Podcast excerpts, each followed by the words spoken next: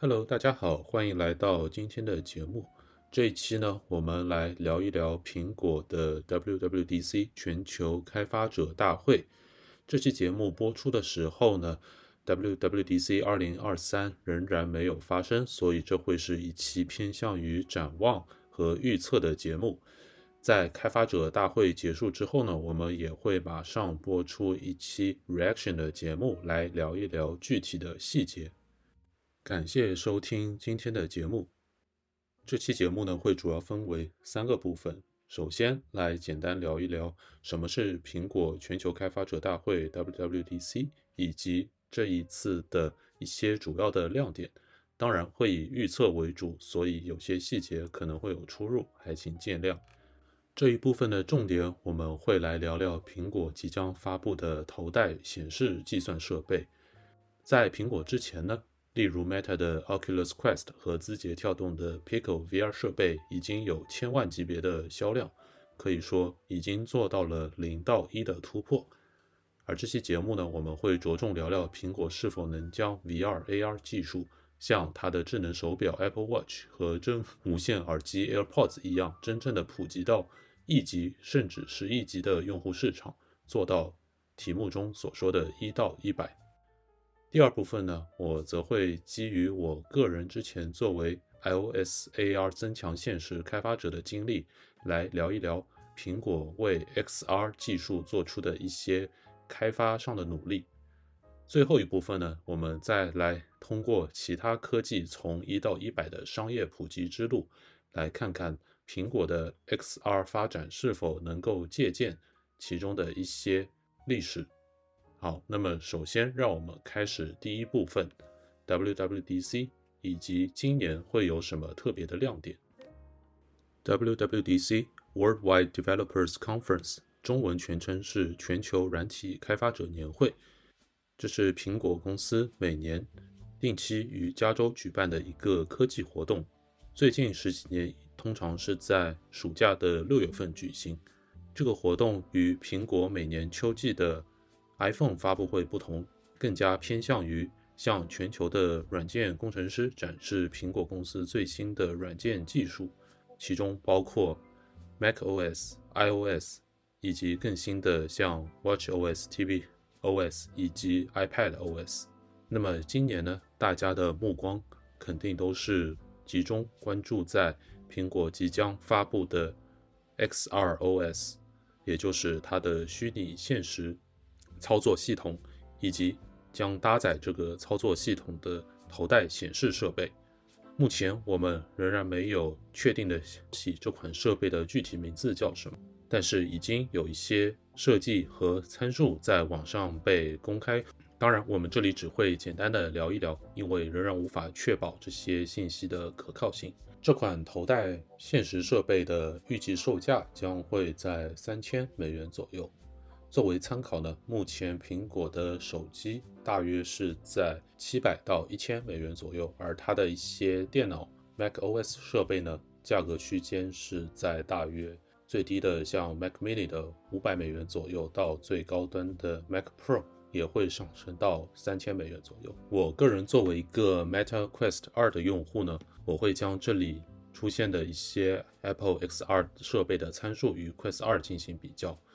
比如，根据 Show Notes 图片里显示的这个数据呢，可以看到苹果它将会采用两块 4K 显示率的 OLED 屏来作为它的显示，而像 Quest 2这样的平价设备呢，它的显示分辨率 则在呃 1080p 或者是 2200K 左右，并且苹果的屏幕的显示亮度将会达到5000尼特以上，这个亮度。作为参考，我们可以看看，比如像最新发布的苹果的 iPhone 设备，它们通常的最高亮度也仅仅是在一千尼特左右。另外一些 Apple 头戴显示计算设备与 Quest 2甚至 Quest 3的对比呢，还有比如像在操作方面，Quest 2和 Quest 3呢，目前还是采用类似于游戏手柄这样的触摸式操作。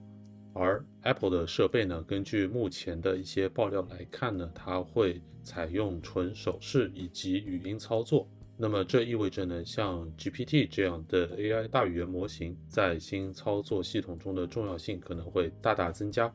之前苹果用户常常抱怨，像 Siri 这样的语音助手，相比于其他竞争对手，在智能性方面已经落后了不少。那么很有可能这次我们会看到苹果在人工智能大语言模型这方面做出一些新的突破，并将其应用到。这款头戴计算设备，甚至是其他的一些设备中来。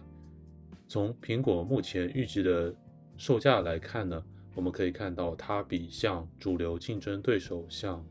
Quest 以及字节跳动的 Pico 整整高出了一个数量级。那么意味着说，苹果它将在各个方面，包括硬件、软件，都将这款产品定义为了一个革命性的最高端的产品。可能在具体销量方面并没有太高的追求，而将这个第一代产品仅仅是作为一个标杆来树立。根据目前的一切消息来看呢，可能在二零二四、二五年，苹果将推出第二、第三代的更加廉价化、平价化的一些设备，来确保它的硬件能够像之前的 Apple Watch 以及 AirPods 一样。尽管可能不是在这个品类里最早出现，但终将成为最主流、销量最好的一款产品。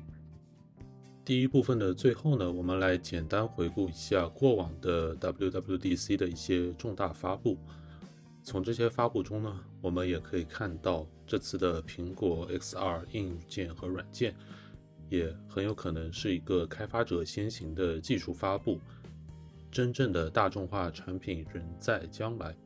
比如我们大家最熟知的 Macintosh 麦金塔电脑呢，是在一九八四年的 WDC 上发布的，在九一年发布了 QuickTime 的多媒体框架，之后呢，像零五年 Mac 从 IBM 的 PowerPC 转向了英特尔平台，二零一零年的时候呢，它发布了 iPhone 四，也就是我们第一次发现。苹果它开始追求超高清的显示屏，也就是俗称的视网膜屏幕，而这也正奠定了现在的 VR 设备的高清显示的基础。之后呢，像2019年的时候，它发布了 iOS 的一个分支 iPadOS，也就是说，在这个时刻呢，苹果开始意识到。移动软件在大屏上的体验是一个非常重要的、需要关注的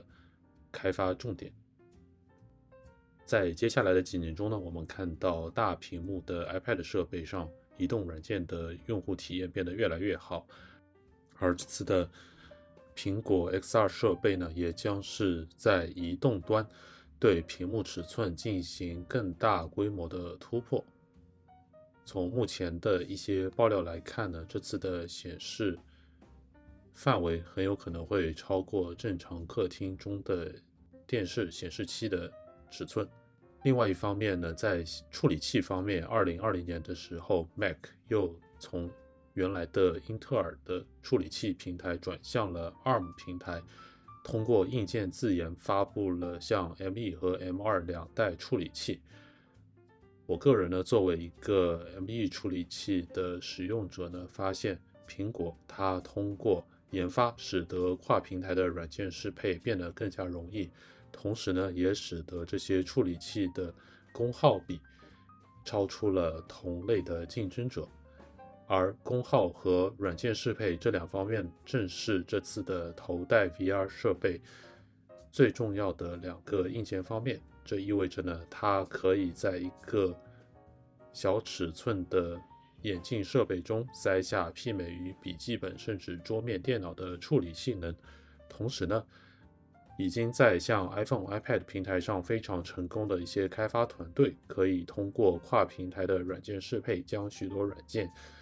做一些用户界面上的修改，直接移植到现在的 VR 设备上来，从而使得。苹果的这款头戴设备呢，在发布的时候就能够有一定量的软件供应，而不会像之前的，比如像第一代的 iPhone 或者 Apple Watch 一样，仅仅是有十几款苹果自带的应用。以上就是第一部分对本次 WWDC 的预测以及之前的一些小回顾。那么第二部分个人开发者以及第三部分与其他科技发展的对比呢，也将会在二十四小时之内上线。欢迎听众朋友们在各大播客平台订阅关注我们的节目，我们会持续为您带来更多关于。苹果、人工智能以及其他科技话题的有趣的播客节目，感谢您的收听，我们下期见，拜拜。